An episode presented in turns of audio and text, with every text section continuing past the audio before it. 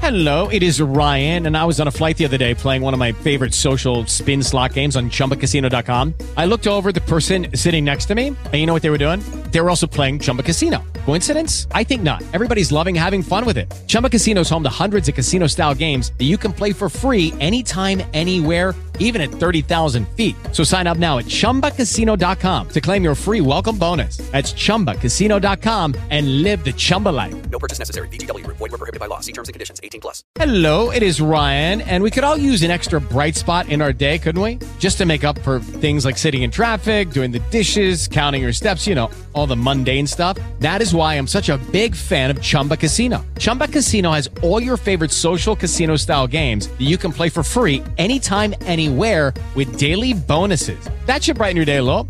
Actually, a lot. So sign up now at chumbacasino.com. That's chumbacasino.com. No purchase necessary. VGW Group. Void were prohibited by law. See terms and conditions. 18 plus. El equipo de Tribu Política te desea felices fiestas. Este episodio es una retransmisión. Volveremos muy pronto.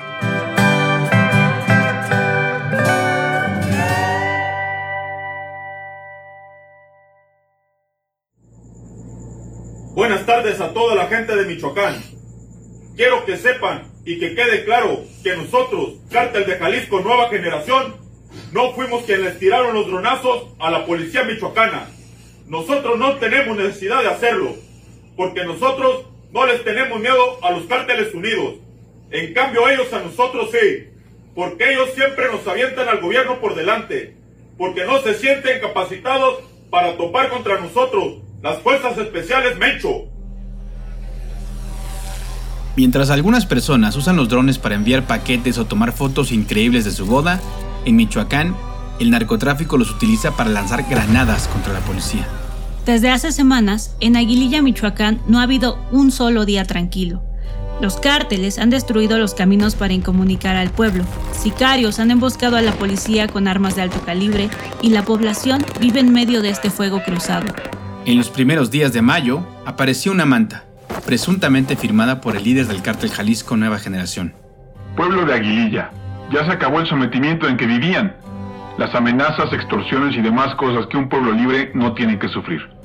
No teman por reclamar lo que les corresponde, que es la libertad.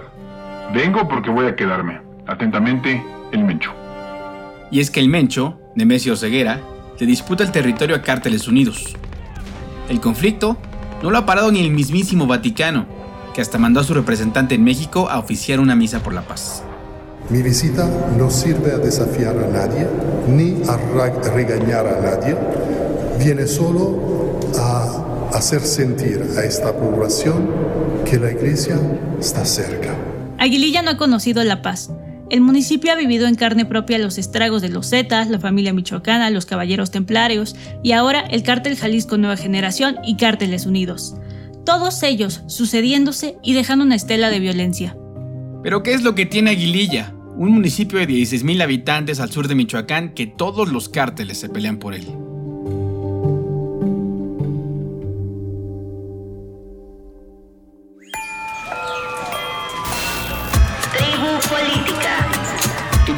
Diario para entender las noticias. Para la gente de Michoacán, les manda saludos su amigo el señor de los gallos o el señor Mencho, para darles tranquilidad y esperanza de un futuro mejor en todo el bello estado de Michoacán. Quiero que sepan que mi gente y yo no secuestramos, no robamos, extorsionamos o matamos gente inocente. Para conocer a fondo este tema, Valeria conversó con Jesús Lemus. Él es autor de los libros Michoacán en Guerra, Mireles, El Rebelde, Tierra sin Dios y muchos más sobre la violencia en México. Recuerda que puedes escribirnos a audiocentro.radiocentro.com para sugerirnos temas que deberíamos cubrir, dudas o sugerencias que tengas de este programa. Gracias por escuchar. Mi primera pregunta a Jesús fue, ¿cómo llegó Michoacán a este estado de violencia? Bueno, en los años recientes realmente Michoacán detona porque Michoacán tiene su importancia estratégica por el puerto de Lázaro Cárdenas. El puerto de Lázaro Cárdenas es una puerta de entrada de tanto de armas como de anfetaminas o precursores químicos para la, la elaboración de drogas sintéticas que llegan desde China y Asia. Y, también pues mucho, mucho armamento de, de esa región del sureste asiático, pero también es un punto de entrada para la cocaína que llega desde Colombia. Entonces, ahí esa es la importancia que, radica en el puerto de, de Lázaro Cárdenas. Sin duda alguna, es también una, una disputa alterna que se da por el trasiego, aparte del trasiego de drogas eh, en Michoacán, eh, es eh, la disputa por el recurso, básicamente mineral, básicamente por el hierro. Michoacán está sentado sobre una gran placa subterránea de hierro. Entonces, la, extracción de este mineral ha, generado también una ambición extrema de todos los grupos del narcotráfico, que como sabemos, los narcotraficantes no nada más se dedican al trasiego de drogas, también se dedican a otras 22 actividades rentables. Entre ellas es justamente la explotación de la minería. Entonces, algunas de las minas, de las principales minas que operan en Michoacán, pues están controladas de alguna forma, se podría decir, porque reciben protección de los grupos, de, diversos grupos de las drogas que operan en México. Y es bien interesante esto porque aparte de que los grupos de narcotráfico ofrecen la posibilidad de protección a las empresas mineras, también ellos eh, trafican con material robado, con, que, contiene, eh, bueno, mineral de hierro. Y ese, ese, traficar se vende a una gran red eh, criminal que opera en el país que a cambio de, material cargado de, hierro, material pétreo cargado de hierro, pues entran armas. Entonces se comercializa hierro por armas o por cartuchos para la operación de este, de este tipo de armamento. Entonces, eso es lo que también ha generado una gran disputa en el estado de Michoacán. De acuerdo con el libro Historia del narcotráfico en México de Guillermo Valdés, en 1980 surgió el Cártel de los Valencia, el cual posicionaría a Aguililla en el mapa mundial del Lampa. Los líderes de esta organización se asociaron con Amado Carrillo, el Señor de los Cielos, para el trasiego a Estados Unidos y con el colombiano Alejandro Bernal Madrigal, alias El Juvenal, con quien participarían en el negocio de la cocaína. Llevamos décadas escuchando de las disputas de cárteles por Aguililla. ¿Qué es lo que caracteriza a este municipio? Entre el puerto de Lázaro Cárdenas y entre el puerto de, de, Manzanillo queda justamente una entrada que se ha hecho como un puerto prácticamente para el narcotráfico, que es la zona de, la, de, la, de las playas de Maruata y San José de Alima. En esa región eh, es donde atracan embarcaciones que pueden descargar armamento y cargar material de, de, hierro. Entonces, si geográficamente trazamos una línea desde ese punto del sur, del sur mexicano hacia el norte, el primer punto, primera población que vas a encontrar como si fuera la puerta para poder pasar hacia esa región es justamente el municipio de Aguililla. Entonces Aguililla se convierte prácticamente en el punto, es, es la puerta de entrada hacia la zona virgen costera mexicana, donde hay ese tráfico de trasiego de, de, armas a cambio de, minerales eh, o de materiales con mineral de hierro. Además de que Aguililla también es la parte eh, medular para poder acceder a la zona de las cordilleras o de las montañas eh, en esa parte del estado de Michoacán. Ahí comienza la zona montañosa del estado, ahí comienza una parte de, las, de la zona de, las, de la sierra occidental. Y bueno, Recordemos que esa región también ha sido utilizada por los grupos de narcotráfico, por lo intrincado de, de, la, la, zona, por lo escabroso de la región, eh, son muy propicios los lugares para el establecimiento de cocinas o laboratorios clandestinos para la elaboración de drogas sintéticas. Entonces cumple una doble función Aguililla. Es el paso de entrada hacia la costa virgen de Michoacán, y es el paso también de, entrada para subir a la zona serrana del estado de Michoacán, donde se da la mayor actividad de fabricación de anfetaminas. Y a esto le vamos a agregar que además eh, la zona de, Aguililla, bueno, el municipio de Aguililla, pues es, es la ciudad donde nació, o es la localidad donde nació el líder del cártel Jalisco Nueva Generación, Nemesio Ceguera Cervantes. Eh, entonces, Nemesio Ceguera pues como un principio de, honor o de honorabilidad dentro del narcotráfico, pues en este momento es lo que ha hecho, ha hecho que se convierta en una zona convulsa toda esa región, porque es prácticamente entregar su localidad a otros grupos del crimen organizado que son contrarios a él. Entonces estamos hablando también de una cuestión de honor, que también eso confluye, porque te digo, es la tierra natal de Nemesio, Nemesio Ceguera. Delta 1. Hey, ¿quién habla? Mira bien, hijo de tu puta madre. Soy Mencho, güey. Relaja tu puta gente a la verga. Soy Mencho, güey. Relaja tus putas partidas. Si no, te voy a partir tu madre. Tienes toda tu bola de perros. Te tengo identificado 30 güeyes. Hasta tus putos perros te voy a matar si no te relajas, güey. ¿Cómo ves? Ya está, señor. Ahorita los va. Oh, no, no, no, no, no cuelgues, hijo de la verga. Te tengo ubicado en, en Chacala, güey. La carrera de, Nemesio Ceguera prácticamente se hizo en Estados Unidos eh, muy de la mano con el, o sirviendo más bien al cártel de los Valencia, que es donde tiene prácticamente su origen. El cártel de los Valencia luego transmuta y se convierte en el cártel del milenio. Entonces, cuando Nemesio Ceguera va hacia, va hacia Estados Unidos y allá se convierte en un pequeño distribuidor, eh, corredor de marihuana, pues regresa luego cuando hay la, la oportunidad de convertirse como sicario del, del cártel del milenio y es cuando comienza a, tomar presencia.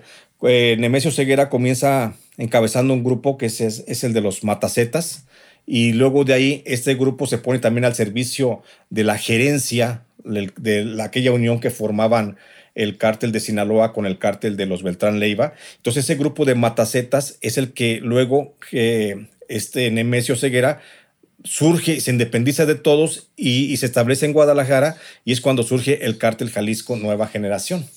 A partir de ahí establece una alianza con Joaquín Guzmán Loera y es lo que le permite que el, que el grupo de Matacetas, convertido ahora en Cártel Jalisco Nueva Generación, pues comience una expansión porque llega a ser socio muy importante de el Chapo Guzmán. Y bueno, en esa parte también llega a ser en algún momento un aliado muy importante eh, del cártel de, de Michoacán, del, cártel de la familia michoacana y también del cártel de los caballeros templarios.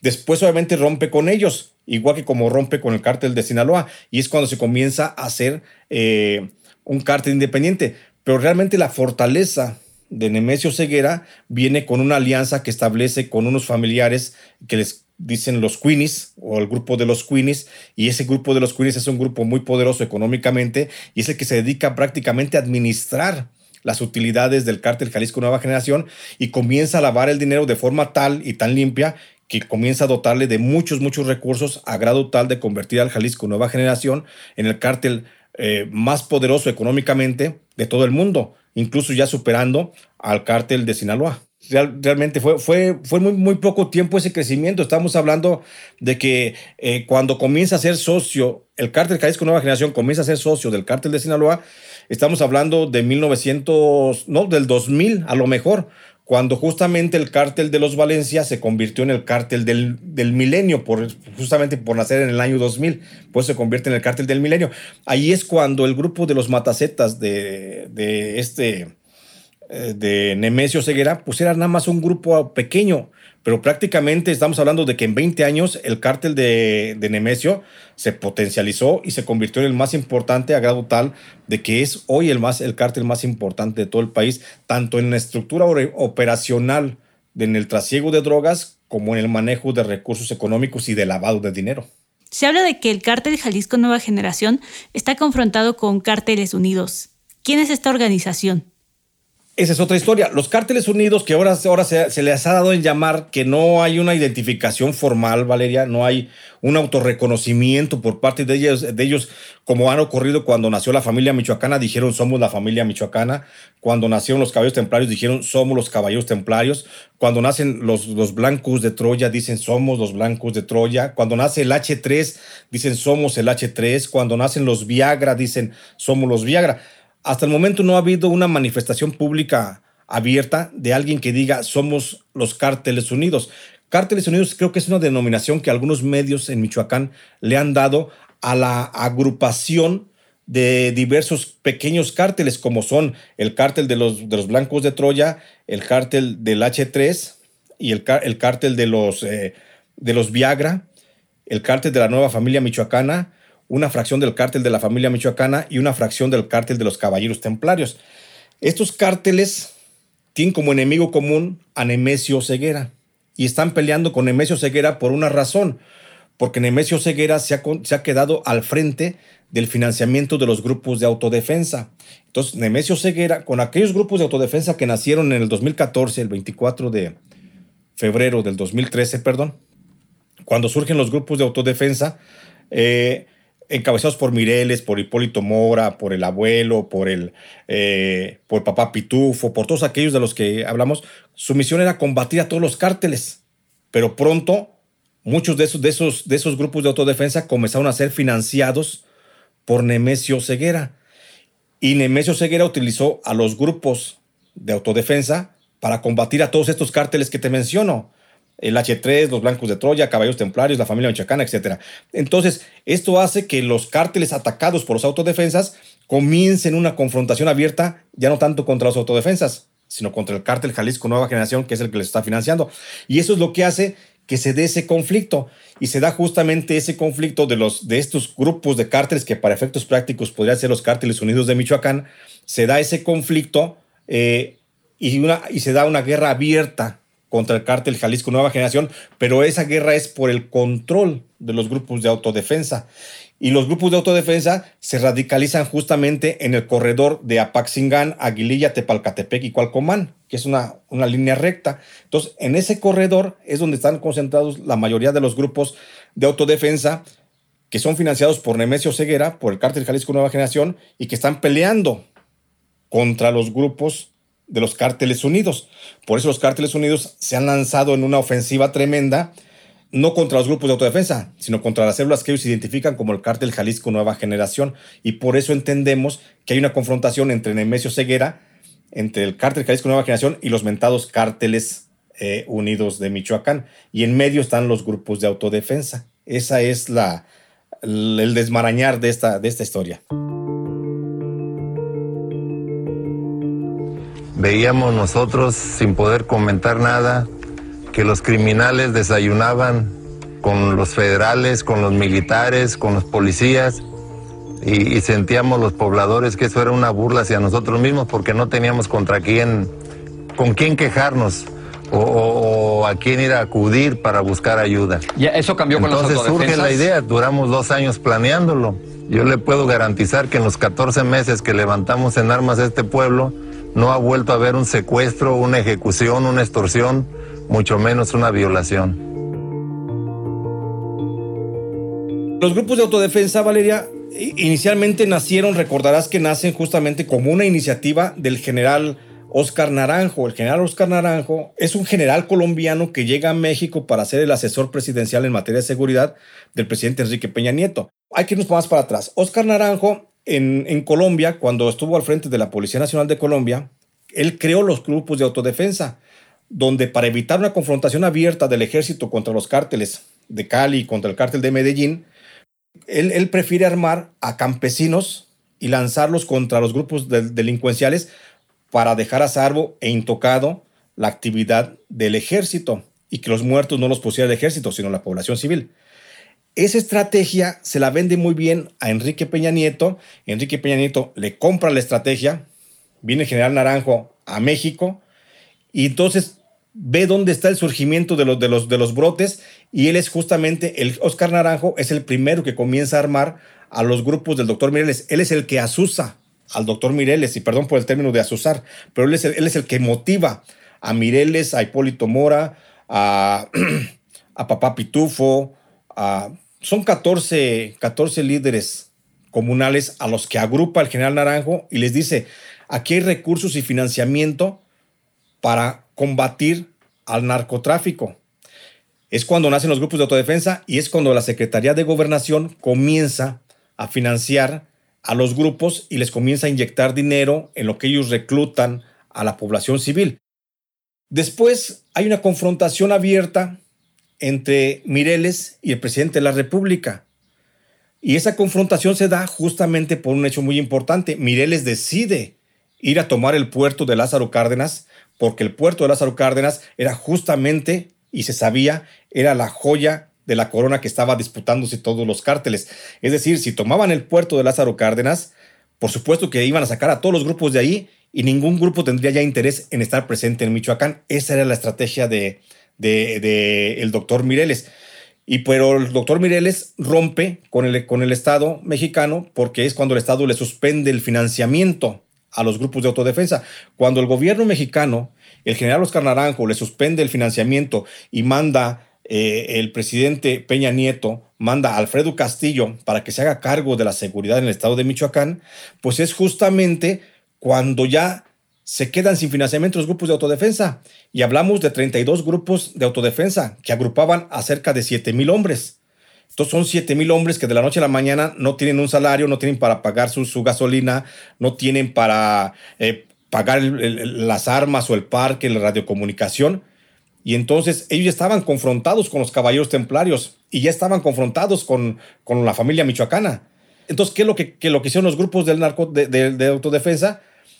Se cobijaron con, con Nemesio Ceguera y Nemesio Ceguera por eso les ofrece el financiamiento, les suelta millones, millones de dólares, no de pesos, les suelta millones de dólares y él es el que mantiene a los grupos de autodefensa frenando a los grupos de los cárteles unidos de Michoacán. Y esa es la razón por la que ellos finalmente aceptan un financiamiento. Este financiamiento ha resultado a la fecha en que muchos jefes de autodefensa, como Hipólito Mora, digan, ¿sabes qué? Yo me retiro. Como se retiró en su caso también el doctor Mireles. Mucha gente se retiró de los grupos de autodefensa porque no aceptaron ser parte de ese financiamiento criminal de un grupo de narcotráfico para pelear contra otro grupo del narcotráfico. Entonces, esa es la razón por la que ellos aceptaron y por la que hoy luego muchos se deslindaron de esos grupos. Además del dinero, las armas y quizás la protección, ¿qué ganan las autodefensas de esto? Obtienen, obtienen lo que, bueno, aparte del salario, aparte de las armas, aparte de la protección, pues obtienen lo que se conoce en el estado de Michoacán como botines de guerra. Si un grupo de autodefensas eh, logra abatir a un grupo de narcotraficantes, pues se quedan con lo que puedan lograr. Si des desintegran una célula o que opera en la región, una célula de los cárteles enemigos, pues se quedan con las casas, con las armas, con el dinero que puedan encontrar. Eh, muchos autodefensas han comenzado a escriturarse, y eso también se ha dicho muy poco, han comenzado a escriturarse huertas de aguacate, de limón, de naranja, de mango. O sea, se están quedando con lo, con lo que van, van pudiendo y esa es la intención, la voracidad económica de algunos que han visto un negocio rentable en esa autoseguridad que brindan a sus localidades, porque las extorsiones, los robos, los secuestros, pues siguen a la orden del día en el estado de Michoacán. Entonces, es una rebatinga tremenda la que se está dando en, la zona de Tierra Caliente principalmente, bajo ese único principio de quedarse con el botín de guerra que vendría siendo el pago o el interés por el que muchos están dentro de los grupos de autodefensa. ¿Crees que hay esperanza de paz para Aguililla o realmente su geografía es condena? Yo pienso que, que está, condenada, lamentablemente Aguililla está condenada por su posición geográfica, eh, por haber sido la tierra donde nació Nemesio Ceguera, está como condenada a padecer esto. La única salida a la violencia, bueno, pues es el, es el abatimiento del cártel Jalisco Nueva Generación y de los cárteles que están eh, peleando es, esa, esa, esa posición como si fuera una cabeza de playa. Pero lo que yo no le veo ninguna salida más que la desarticulación de algunos de los cárteles que están en disputa. No hay otra, otra opción en este momento, Valeria. ¿Y qué está pasando con la gente de Aguililla? Que creo que es lo que más nos debería importar en este momento. Es que la gente, la gente de ahí, la gente de ahí, Valeria, que se aferra pues a su terruño porque pues nadie quisiéramos nunca desplazarnos porque el desplazamiento es, una, es otra forma de, de sufrimiento eh, terrible. Eh, hay mucha gente, pero si vemos en términos generales, se están quedando los viejos. Hay una gran migración de mexicanos, de, perdón, de michoacanos, hacia la zona norte del país, concretamente hacia Tijuana, la región de Rosarito. Cientos de familias están emigrando y muchas de las familias que están emigrando desde Michoacán para ir hacia, hacia el norte con la intención de buscar un asilo eh, político en Estados Unidos, una vez que se diera esa posibilidad, muchos de esos están saliendo de dos regiones nada más, la región de Apaxingán y la región de Aguililla, que son las más encendidas justamente en este momento, y es por persecución. Y entonces están quedando los viejos, están quedando los viejos porque las nuevas generaciones, los jóvenes en su mayoría, eh, familias completas, te digo, se están yendo hacia, hacia, hacia el norte, otros están emigrando a otras regiones más más tranquilas dentro del estado de Michoacán, como es Uruapan, como es eh, mismo Morelia. Otros más están emigrando hacia Querétaro, donde hay una fuente de empleo pues mucho mayor importantes o más importantes que las de Michoacán y otros están emigrando hacia la Ciudad de México. Pero hay una, hay una constante migración en esa región. ¿eh?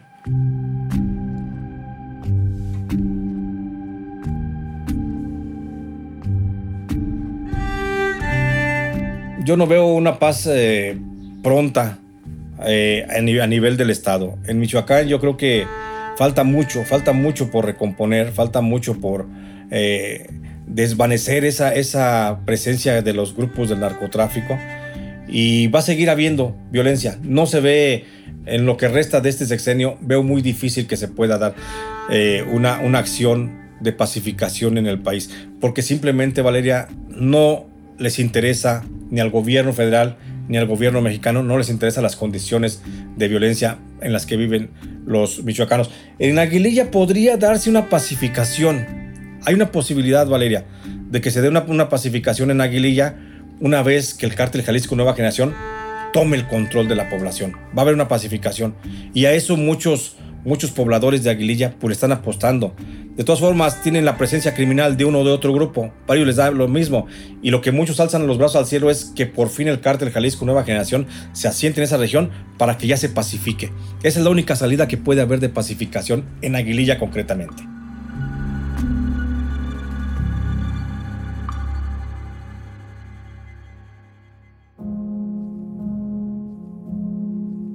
Después de una década de combate directo a los grupos del crimen organizado, el gobierno del presidente Andrés Manuel López Obrador anunció una estrategia diferente, basada en la prevención a través de distintos programas sociales.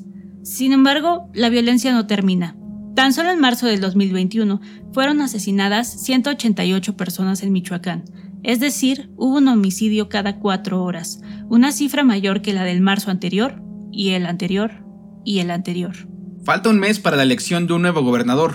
El resto del país está atento a si el INE le quitó o no la candidatura al morenista Raúl Morón y a la respuesta del presidente. Pero en Aguililla hay otras prioridades. En grupos de Facebook se avisan entre sí cuando la maña rompe el pavimento de las carreteras o cuando hay retenes ilegales. Aquí, aquí la lucha es por conservar la vida. Si quieres conocer más a fondo este tema, te recomendamos el libro Crónica de un país embosado de Laura Castellanos, Tierra sin Dios de Jesús Lemus y La historia del narcotráfico en México de Guillermo Valdés. Este podcast fue producido por Grupo Radio Centro, conducido por Valeria Ríos y Mauricio Montes de Oca, editado por Eric e Iván González, con la producción ejecutiva de Luisa Cantú y Javier Martret. Tribu Política. Audio Centro.